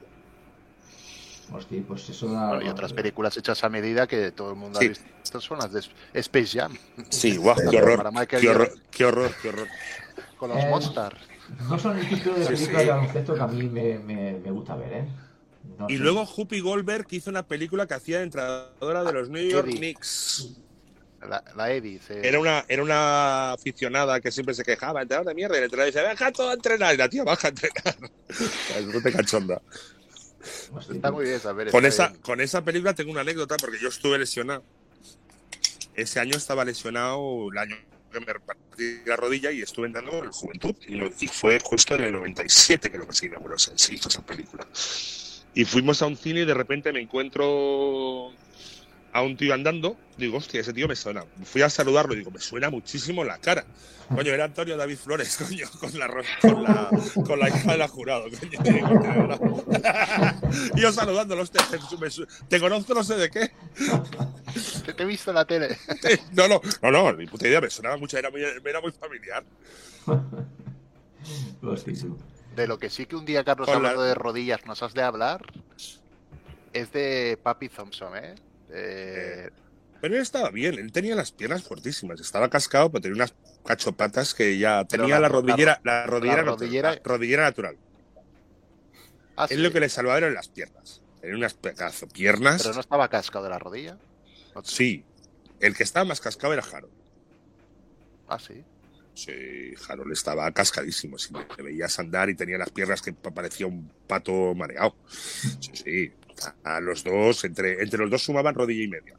Pero, pero Horny, pero Horny tenía unas pedazo patas que, que aquello lo aguantaban todos. Sí, sí. Las pruebas de esfuerzo de fuerza de piernas era el que más tenía. Con diferencia. Era lo que le soportaba. sí. Era lo que le soportaba. ¿Y cómo os entendíais con él? Si pa- pasados los años sigue sin hablar español. Es que hay un, hay un tema muy de- curioso. muy desgraciado. ¿Cómo se comunicaba? No, él aprendió algo de español en inglés. O sea, yo he llegado a hacer entrenamientos en inglés y todo en inglés. El año de Herb Brown fue el año, creo que, de mi vida que más inglés he aprendido. Hostia. Claro, él hacía todos los entrenamientos en inglés, se traducían, pero que, pero que todo era en inglés. Y como no supieras inglés, no te enterabas de nada. Y aparte, teníamos, hablando de traductores, siempre en, el- en todos los equipos hay un delegado, ¿no? El que monta los viajes y tal. Ahora sí que hago de Aguro Cebolleta anécdota en Girona. Eh, el entrenador, tiempo muerto en medio del partido, y le dice el americano, "Di- dile a ese americano que lo que hace eh, así es una mierda con un piano. Y ni corto ni parece eso, el delegado le dice, the coach said that you do, you did a shit like a piano. dice, what the fuck? Dice, what the fuck? Like a piano. Lo- like a piano. Lo que tiene la traducción eh, literal. Sí, sí. Yo no entendía nada. Digo, ¿shit like a piano? Acá vosotros teníais en la peña a Randy Knowles con, Sí, sí. con Lolo, con Lolo. Sí, sí. Con Lolo Ah, y, con, y con Hulbe también. Y con Luego con Gran- Brown, no, con Herb, con Herb Brown estuvo Pedro Martínez. Maestro del tiro, Randy Knowles, ¿no? De, de Maestro del técnica de tiro. Maestro del tiro y de la vida. Sí, sí, la verdad es que es el tío con que más ha enseñado a tirar a, a toda una generación de jugadores. Sí, sí. Tío, además, eh, Este fue el que, el que eh, enseñó a tirar también a, a Margal, que ahora Maestro. el, el que a Margall ya, na- Margall ya sabía tirar. ya. Era innato, le ¿no? enseñó a tirar. Sí, Margall había entrenamientos. Anécdota. Le enseñaba a Randy Knowles. No, no, no, no, no, iba a decir entrenador, he dicho el nombre de entrenador, entrenador del Juventud, pabellón antiguo. Dice, la semana, la semana que viene vamos a hacer zona, tal, practicamos la zona. Margay no sale titular porque generalmente entrenábamos, los, los cinco titulares entrenaban contra los cinco suplentes, ¿no? Margay dice, esto es una mierda de zona. Se colocó 45 grados, cinco triples seguidos. Se gira otra vez, que es una mierda. Cosas de estas que... Bueno, eh, Además, aquello la recibía, pum, la tira, sin botarla ni nada. Plantado, tiraba, todo, ya podías defender lo que querías. Le metía de 6.25, de 6.50, de 12.50, de donde quisieras. Era la zona, no sé. es que este, este, este además tiene una mecánica de tiro muy rápida también. Sí, tiraba, y además tiraba de muy arriba. Además, Sí, eh, Pepe era un tío, medía 1,98, pero era muy grande. De cuerpo era muy grande. O sea, no era el típico 1,98, sino era, tenía cuerpo pivot, ¿eh? Haríais unas buenas competiciones de tiro, ¿eh? En aquella peña. Sí. Con Rafa, Yofresa, Margay, contigo. Más de, más de una gané yo. Hombre, no lo creemos. nadie, nadie lo duda. No, ahora parece que me tire tiros No, no, con- no, coño. de- o, medallas. Pero si tú alguna, tirabas alguna, alguna, alguna ganaba, alguna ganaba. Alguna ganaba. ¿Había apuestas por medio? Sí, pues lo dices por Ger- por Ger Brown, ¿no dices eso? Tú sabes, al final de los, al- al- antes de los partidos, eh, elegíamos dos equipos, ¿no? Para tirar tiros libres. Tirábamos, tirábamos 20 tiros libres, dos cada uno. Si éramos cinco, pues tirábamos, pues bueno, pues esto. Hacíamos tres, cuatro, cinco tiros libres cada uno y sumábamos los equipos y el que ganaba, Herb Brown dejaba 5.000 pelas en el centro de la pista y quien ganaba se llegaba al equipo a 5.000 pelas. O sea, era chorrada como un piano. Sí, sí, como anécdota. Y sí, sí, daba, daba mucha rabia perderlo y si ganabas, pues bueno, era la ilusión del día. Yo qué sé. Eh, no, tontería como cualquier otra. Como bien dice Jesús, a- a- aquella peña eh, de los, no sé, 12 jugadores que podía tener la plantilla, 12, 14, eh, 8 o 10 eran tiradores. Eh, Los Todo el mundo nombrado, podía tirar. Xavi Crespo también Todo- tiraba muy bien, Jordi Pardo, Pardo, eh, eh, Ferran, eh, tú. Dani Pérez. Claro, es que... Claro. tu compañero Juanan, no mucho. No. Juanan no. Juanan era, muy era bien. menos de tirar. Era un jugador más defensivo. Era lo que decía Rafa, ¿no? Yo me ocupo de defender, tapones, rebotes. Y eso, la verdad, que era un número uno. Un crack. Y aparte, un jugador muy inteligente. Sí. Juanan lo conozco yo. Mira, yo tengo fotos por ahí de Juanan y yo jugando contra Juanan Morales con 10 años. Contra. Cuando él jugaba contra. Cuando yo, él jugaba en Loyola Indauchu, colegio Loyola Indauchu de Bilbao, yo jugaba en Corazonistas Barcelona. Y jugamos el Escobasket eh, de la Saiba, ¿verdad? Pero sois de la misma generación prácticamente, ¿verdad? Del año ¿Os recluta- de ¿Os 1969. No, a mí me reclutan reclutan a la peña a la vez? No, a mí dos años antes. Ah, Él le reclutan tras un campus de ahí todo hilaso en la Garriga. Qué bueno. Sí. Sí, sí, bueno, y gente, bueno, y claro, he visto pasar todo. Jordi Pardo, el primer día que empezó a jugar baloncesto, yo lo he visto. Jordi Pardo, si lo sabéis, jugaba fútbol. Ah, no. No lo sabía. Jordi Pardo, Jordi Pardo jugaba fútbol en Santa Coloma y su gran amigo Carlos Broncano, que jugaba entonces en el Coto, le trajo a Badalona. Pero Jordi Pardo yo lo he visto llegar con unas bambas de Nike, de aquellas de correr a entrenar, atadas al tobillo. Hostia, vaya tiradores, Jordi Pardo, Dani Pérez, Sí, Medianero. sí, sí. eh, Sí, sí, todos, todos. Sí, sí. Ferri López. Ferri López. Ferri, Ferri López. López. Ah, ¿y o tiras o estás muerto? Bueno, todos, todos podían tirar, todos podían entrar. Claro, un equipo muy potente. Sí, sí. Claro, muy difícil de parar, ¿eh? No hay- claro, es una evidencia lo que Bueno, digo, pero no hay nada más difícil de mi cubrir prim- que mi- todo. Y mi, y mi primer año junior estuve con Javi Fernández, Xavi Fernández, en el Juventud. Pues eh, no siguió porque no le quisieron. Lo que dije antes, que, hay jugadores que decían que no valían y han sido olímpicos. Se fue a Santa Coloma a jugar en segunda división. No tenía sitio. Hostia, es Pues claro, tremendo. que depende en, en la época que caigas, pues pasa eso. Claro. Pero claro, estás en, una época- en un equipo que tiene suya campas, pardos. Joder, ¿qué, qué haces? Claro, tienes overbooking. Mm. Tienes a Tomás Fresa, Rafa Fresa, Medianeros, tal. Sí, no, sí. Caben, no caben todos en plantilla. Claro, es como, baja. es como tener un Ferrari, un Porsche y un Mercedes y decir, bueno, tira uno, solo podemos tener dos. Pues claro, es una putada, tires el que tires, es bueno. Sí, sí. El otro día, Carlos, vi una fotografía tuya que te pegaba en un viaje en, una canasta, la vi en, en Facebook, y hablaban que Mm. salían las fotos jugando la, en la Peña también. Eh, Sergi decía, que eh, Sergi Suleno, Sergi López, a Sergi López. el hermano mayor de Ferri López. Vale, vale, Jugó en, vale. An- jugó en Andorra, Breogán, Málaga, o sea, muy buen jugador. De junior y tal, de joven era el mejor base que había en España. El hermano de Sergi, de Ferri López. Ajá, Y, Ferri quizás estaba más tapado, pero Ferri tenía muchísimo carácter. ¿Y recuerdas quién te pega el palo ese en, la canasta o no? El jugador del No me acuerdo. Yo creo, yo creo que ese, esa jugada yo creo que debe ser de la final del Campeonato de España que se jugó en Girona en el año 87. Ujú, Como para acordarse. Que quedamos campeones. No, lo digo porque aquello es Palaus Acosta y jugar contra el Madrid, aquello es Campeonato de España. Junior. En Madrid jugaba Quique, eh, ¿cómo se llama? Ruiz Paz, Valdivieso, el que fue presidente. Villalobos, el que fue, Cargol. eh, no, no, Cargol, Cargol lo sí, ficharon. Villa- Villa- Villalobos y el que fue presidente del Valladolid de fútbol, Carlos Suárez. Ostras, así no lo recordaba yo. Carlos Suárez, que es. Carlos Ay, que se nos cae. que empezó jugando, fue campeón de España eh, con el Barça, con, con- no, estoy de vuelta, Ahora, con el Barça Carlos Suárez, que debe ser el jugador que más equipos debe haber militado de España, porque estuvo en infantiles, en el Barça, quedó campeón de España al lado de Ferran Martínez, jugó en el Juventud, se fue el Español y después se fue al Real Madrid. O sea, que imagínate. Y luego, luego de entrada lo veo de presidente del, del Real Valladolid de fútbol. Este es el Miquel 10, del 15 baloncesto, ¿eh? El Miquel Soler del baloncesto. Que ha estado en todos los grandes. Casi, casi. En todos los grandes, sí, sí. Hostia, tú, no debe haber muchos jugadores, ¿eh? Que, que Sí, sí. hayan- Y además, hermano de Nacho, del- ah, y aparte, hermano, hermano de un gran jugador que fue Nacho Suárez, el único jugador español que ha hecho un triple doble. ¿Ah, sí?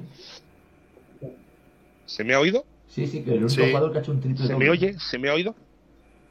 Sí, sí, Eh, El hermano de Carlos Suárez, Nacho Suárez, es jugador de Murcia, Huesca, Orense, entre otros. Bueno, no, no, al final. Oye, que estoy, eh, tengo, estoy monotemático, que esto era del entorno y el entorno. No, no, es- es- como estamos. Pero es súper interesante, Carlos.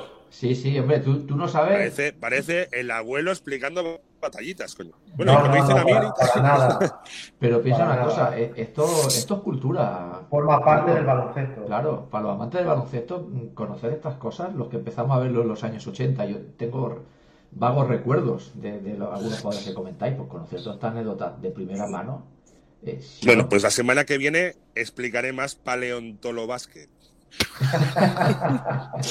ese, ese- ese es un buen tema, ¿eh? De- poder hablar de, de- de baloncesto de- del paleolítico. El otro día repasaba Sí, yo, sí. tengo aquí mis re- Paleolítico superior, ¿eh? Tengo aquí mis revistas de gigantes de los años eh, 80. Tengo, por ejemplo, la, la- la- la revista de gigantes cuando se retira eh, Wayne Robinson eh, del Madrid. Ajá. Tengo esa rueda de prensa. Tengo la entrevista Epi que dice que no sabe si irá o no irá a Seúl 88. También tengo ese gigantes. Tengo Madre mía. un álbum de los años eh, 80, del año 88 concretamente. Mira, lo tengo aquí delante. Y fui al Juventud a ver si salías tú y no estabas tú en esa foto, en ese álbum. Eh, en el 88, ¿no? No, porque habrán cogido nada más que 5 o 6 jugadores. Ah, 5, vale, sí. Y estaba así el Matraco, estaba eh, eh, Rafa, estaba. Bueno, ahora. Re- Reggie Johnson. Exacto. Mira, te voy a decir los americanos que estaban, mientras vosotros comentáis alguna cosa. Si es el coger 88, debía estar Reggie Johnson y Joe Merriweather. Yo, Merriweather. Qué calidad tenía, ¿eh? Meriwether. Sí, sí. Un ex NBA. Y si es el año. de- Si es el 87-88, Es el 88, seguro, lo, lo tengo aquí ahora mismo delante. el Eh, tema es si es 87-88 o 88-89. Ah, porque yo te voy a decir a los jugadores que salían y seguramente. Si es Yo, pues, bueno, 87-88, Reginald Johnson y Joe Merriweather. Si es 88-89, Reginald Johnson y Strokes. Mira, aquí sale eh, Meriwether, correcto, y Reginald Johnson. Vale, Luego estaba 80 Crespo, 87-88. Exacto, Crespo, Margal, Villacampa, Jofresa y Montero. Son los que salen. Son siete, Vale. siete Fue, jugadores. fue mi primer año. Fue mi pr- primer año en el primer equipo, que es el primer año. Luego, eh, por ejemplo, está el, el, el Magia Huesca con Granger Hall y Brian Jackson, que es una de las parejas de americanos Sí. para mí más bonitas y más espectaculares que he visto. Y de pivot, Joan Pagés. Joan, correcto. Joan Payet es un pivot de 2'08, era, era grandecito, ¿eh? Era grande y muy bueno. Otro también que las lesiones. mm, Estaba Locen, Barça. estaba Locen, que no sé si será tendrá algo que ver con... el, el padre, el padre de de. Alocen, que del, del CAI y de Madrid. Luego estaba también eh, eh, un tal Nicolau, que yo no recuerdo, Sabaté también. Ujú. Edu Sabaté. El De Sabaté, correcto. Sí, sí. Ujú. Yo Esa era Sabaté base. a- acabó en Lleida, puede ser. Si me equivoco. ¿Eh? Sabaté a- acabó en Lleida, puede ser. No. Edu Sabaté debe tener de los 50 y pico. Venía de San Josep, de Badalona. Y además es uno de los que sale. ¿Os acordáis de una marca? Tú, Adri, no.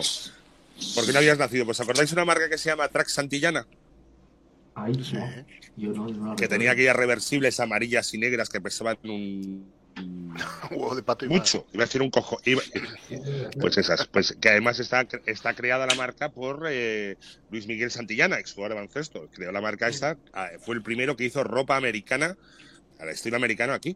Además patrocinó hasta la selección española de baloncesto. Y a multitud de equipos. Fue una gozada de ropa. Fueron las primeras reversibles, camisetas reversibles que tuvieron fueron Trax Santillana. Pues eh, Edu Sabaté hizo de modelo de Trax Santillana. Luego lo que, lo que sí he estado repasando en, en las revistas estas que tengo de, de Básquet 16 también, de la época, eh, son partidos del, del Juventud Junior. Y Carlos, te inflabas a meter puntos, ¿eh? Estuve repasando tus estadísticas que salen y partidos de 15, 19, 16, 14, 15, es decir, una media importante. Sí, Eras sí bueno, importante. había- pero había mucho que repartir, ¿eh? El balón, si nos hubieran dado cuatro balones, mejor. Pero si aquí, aquí vosotros, que sois un programa de radio pequeño y tal, aquí donde me tenéis a mí, ¿eh? mi humildad, que yo soy el tío más humilde del mundo, no como vosotros. Estoy haciendo broma naturalmente. No. Oye, si yo, si yo lo que decía es que va para figura, yo quedé mejor reboteador del Campeonato de Europa Junior. De lo- del di- quedé tintu- quinteto titular del Campeonato de Europa Junior, cuatro fueron a la NBA, yo no. Hostia. Eh, ahí fue. Pero seguro, seguro que fue porque no quisiste, Rafa. Ali, perdón, Carlos, no quisiste ir a la NBA. Hace mucho frío allí. Eh, no, hombre, no. Eh, es igual. No, ¿Alguna- yo alguna vez? prefiero no. ¿Al- ¿Alguna vez? siempre a- te caracterizaste por, por meter fácil puntos. Eh, eh, o Sí, sea, tú, Pues, pues, en aquello no pues existía mira. la estadística avanzada, no sé si la lleváis, pero el promedio de minuto, o sea, de punto por minuto jugado, Mm. yo estoy convencido que tú en la peña eras top 5 seguro. Sí, Segurísimo. No sé. Pero, claro, Eras- eras yo llega- de mano pero fácil. cuando juegas, Ves- cuando juegas con dos con americanos. facilidad. Sí, yo creo que sí. Lo que pasa que Sí, sí. eh, en junior puede ser mucho protagonismo, pero luego en senior, cuando estás hablando de los villacampas y ofresas, villa, eh, americanos y tal, el protagonista, el protagonismo Está baja claro. en picado, a no ser de días y momentos muy puntuales. Cambia mucho. Ya fuera, fuera de esa, de, fuera de esa coña marinera que acabo de hacer y tal. Claro, eh, en Junior éramos un equipo y tenías un, un- un rol y luego cuando pasas empiezas de cero, eres el novato y te lo has de ganar. Has de ganar. Y tú nunca encontraste, ahora te voy a apretar un poco las cabezas, ¿no te parece un poco injusto que los entrenadores siempre prefirieran como tercer pivot de rotación más a Juan Morales que a ti? Es decir, a ti te Él- tenían él- como el, el anotador, el bueno, ten- tenemos Bueno, al inter- es que éramos- interior de mano fácil, pero el bregador, fajador que se va a pegar hostias bien pegadas Claro, y nos va a dar claro. descanso a, a los americanos, porque la peña siempre Dos Sí. puntos americanos eran interiores siempre, todo, Ujú. todo- toda la hasta que llegó Harold Presley. Eh, tú, tú en los entrenamientos decías, hostia, pero si yo, yo veo el aro como una puñetera piscina, Sí. Lo que pasa que pis- abro pista, genero espacios, mido mi 209, puedo pillar rebotes, hostia, vale, no, no tengo la corpulencia de Ramón Rivas, pero hostia, a ver, eh, Morales Pero es, Juanan- todo Juanan era es- mucho es torzote, lento. eh, Bueno, no sé, pero Juanan- pero Juanan- pero salía dos tapones por partido más los tiros que cambiaba. Eh, tenía Juan hacía una, una, una faena defensiva brutal, brutal, brutal. Y cuando estaba en pista se notaba, cambiaban muchísimos tiros. Igual en ese momento lo que necesitaban era eso, fortaleza defensiva, ¿no? Porque al notar había facilidad. Esa es la diferencia. Querer un pivot más defensivo y era más ofensivo. Sí, sí, sí. Esa es la gran No, diferencia. en un equipo como la Peña, que en los 80 era la el paradigma de la velocidad, el contraataque y el básquet eh, creativo y ofensivo, pues Mm. Pero para hacer contraataques has de coger rebotes y cambiar tiros. Claro, el contraataque se trabaja desde atrás. ya, hombre, pero no estamos hablando de un pivot, un cono defensivo. Ya, ya, yo sé, sí, sí. Estamos hablando Sí, de un tío no, no. con una cierta presencia en la pista que está acompañado de un americano al lado. Pero al final que- los entrenadores, pero al final los ¿Sabes a lo que me refiero? Decir, hostia, es- al seguro. En los entrenadores van a lo seguro. Y si una persona más o menos te aporta eh, siempre lo mismo, pues eh, solidez defensiva, pues van, apuestan por eso. Y por la, eso. la, la pregunta del, del millón, que me queda con ganas de hacértela. Ah, Dijiste que cuatro fueron a la NBA y tú no. ¿Tú has tenido alguna vez oportunidad o algún canto de sirena? Yo tuve la oportunidad de estudiar en una universidad americana cuando acabé el COU, a Oregon State. Tengo las cartas en casa de propuestas, tenía ya hasta el número asignado y al final Juventud pues no me dejó ir. Porque tenía un contrato profesional y en la NCA si tienes un contrato profesional no puedes ir. Y después me encontré un día debajo de casa al entrenador que había sido de la sub-22 americana, que luego entró en la NBA, un tal PJ Carlésimo, Hostia. Hombre, el, el de que cuando tenía yo 22, que el último año que estuve en Juventud, que yo, creí, yo creo que iba a ir un poco perjudicado, porque iba con el gran, el gran Eddie Eddie Vidal, que es el gran eh, traductor del ACB y los eventos que hay americanos aquí, que me propuso ir al campus de los Celtics La risa casi me caigo al suelo. Pero propuesta seria nunca. Cuando dijo, ¿por qué no te vienes al campus de los Celtics? Me, me cogí un ataque de risa y ¿no? Celtics, ¿a qué? Hombre, si está la River lo puedo saludar, voy, pero si no, no. No, no pinto nada, ¿no? ¿Tú te, tú te imaginas a mí con la mierdecilla que soy en el campus de los Celtics? Bueno, Que viene alguien, me salta por encima mío, me la machaca delante. Rubio Pa' de casa, grito. 207, tirador. eh, ya Sí, está. claro, sí, sí. Tenemos Y dando el para y- la River. y da- sí, y claro, iguali- igualito, igualito, igualito, igualito. La, la copia. Como, como dice, Mecánicas de tiro sí. parecidas. Mecánicas. como con dice alguna- Jesús, eh, con algún eh, aire. Igualito, igualito. hombre, Sí. chico, chico joven, Bueno, alto, rubio. Mira, además, mira, mira, mira, mira que tengo detrás. Tú, Carlos, Carlos, tenías que haberte puesto al lado de él y le dice, encuentra las siete diferencias, ya está. Sí, muy- un par, ¿no? Un par, sí, sí. Los, do- los dos también eh, jugabais de verde, con una camiseta verde, pantalón verde. Sí, sí. El karma. El karma. Y yo, y él juega con el 3-3 y yo con el 4, ¿no? O sea, por un, Claro, número, se- por se- un número, por un número, ¿eh? Se- Así nada. separados al nacer. Sí, sí, igualito, sí, sí. Mi hermano mayor. Exacto, dice Ojalá. Tiempo que, por- que por eso el fondo igual, mira, hemos, hemos ido acabando de, de que podía servir a jugar a los Celtics, eh, que eso no puede decir todo el mundo. y No, no, ah, no, no, ojo, ojo, yo no he dicho eso. Digo que me propusieron No, no. un entrenador que estaba medio borracho, Ah, bueno. que si quería ir al campus de los Celtics. Pobre Carletti, madre mía. Bueno, yo, yo te digo una cosa. Que Seguro que haber dicho eso como que me, que, que me podía haber dicho eso como que si le puedo enseñar un paso de gitanas. O sea que, Es lo que digo. Bueno, o chicos, sea, pues, queda, eh, queda como anécdota. Pues, pues sí, mira, anécdota eh, buenísima para concluir el, el programa de hoy. Eh, oye, tenemos que hacer un día eh, un programa solo de, de anécdotas de este tipo. Yo creo que Espera, sí. espera, espera, espera, espera. Me Espera. llega algo por, por control interno. El pinganillo, ¿qué te Sí. cuentan? Que de la anécdota, que el tío de la caipirinha se ha tragado un hielo.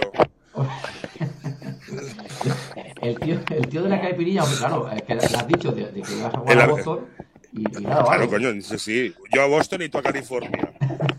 Este sí que, este sí que lleva unas cuantas caipiriñas ya, nuestro amigo de, de Sí, sí, es que no se lo puede pasar mejor. No se lo puede pasar mejor. Pues tú fíjate sí, más que llevamos una hora y media de programa y lo bien que nos lo hemos pasado, lo rápido que ha pasado. Y- ¿Una hora y media? Una hora y media llevamos, sí señor. Y lo bien Cada día, cada día dura más esto, ¿eh? Nos tendrás que aumentar el sueldo porque aquí, macho, no da para. No nos da la vida, ¿eh? Exactamente. Semana maratón. Haremos, haremos un día una maratón, claro que sí, una maratón radiofónica, un día que no tengamos prisa. Porque ahora, ¿sabes qué pasa? Que ahora te arrancas con el tema anécdota, jiji, jaja, para arriba y para abajo, y aquí te pegabas una hora más contando cosas. Yo, por lo menos, contando tú y yo escuchando, no sé el resto, pero. Ya, ya, usted, tengo otra anécdota buenísima. Venga, No, no, la, para el próximo día. para el Venga, próximo día. buenas tardes. Eso, se- eso se llama eh, eh, cre- crear hype, ¿no? Que se dice. Así que todo, todo el que nos esté escuchando, esa anécdota que iba a contar ahora Carlos, la Qué contará en. Y un día, y un día tienes que contar aquello de que te contó Dino Meneguín en una pista. Yo sé que algún día te contó algo Dino Meneguín. No, no, no, no Dino. Meneguín, ¿a mí? Es para, es para hacer un poco de, de crear Luego me, lo, luego, luego me lo explicas y, y, lo, y, lo, y lo- y lo preparamos. Y lo preparamos, claro que sí. Bueno, Ah, pero chicos, eso sí, Sí. buenas tardes. No. Lo dejamos para otro día. Lo dejamos para otro día. Oye, como siempre, un placer. eh, Rafa, Adri, Jesús y Carlos. Juanma, un placer como siempre. Muchas gracias, entorno. Venga, un saludo, un saludo también a Gracias, Tiempo de Tres, a. Roque, que está también por el chat. Y nos vemos la semana que viene. Hasta luego. Hasta la semana que viene. Adiós. Besos a todos. Cuídate.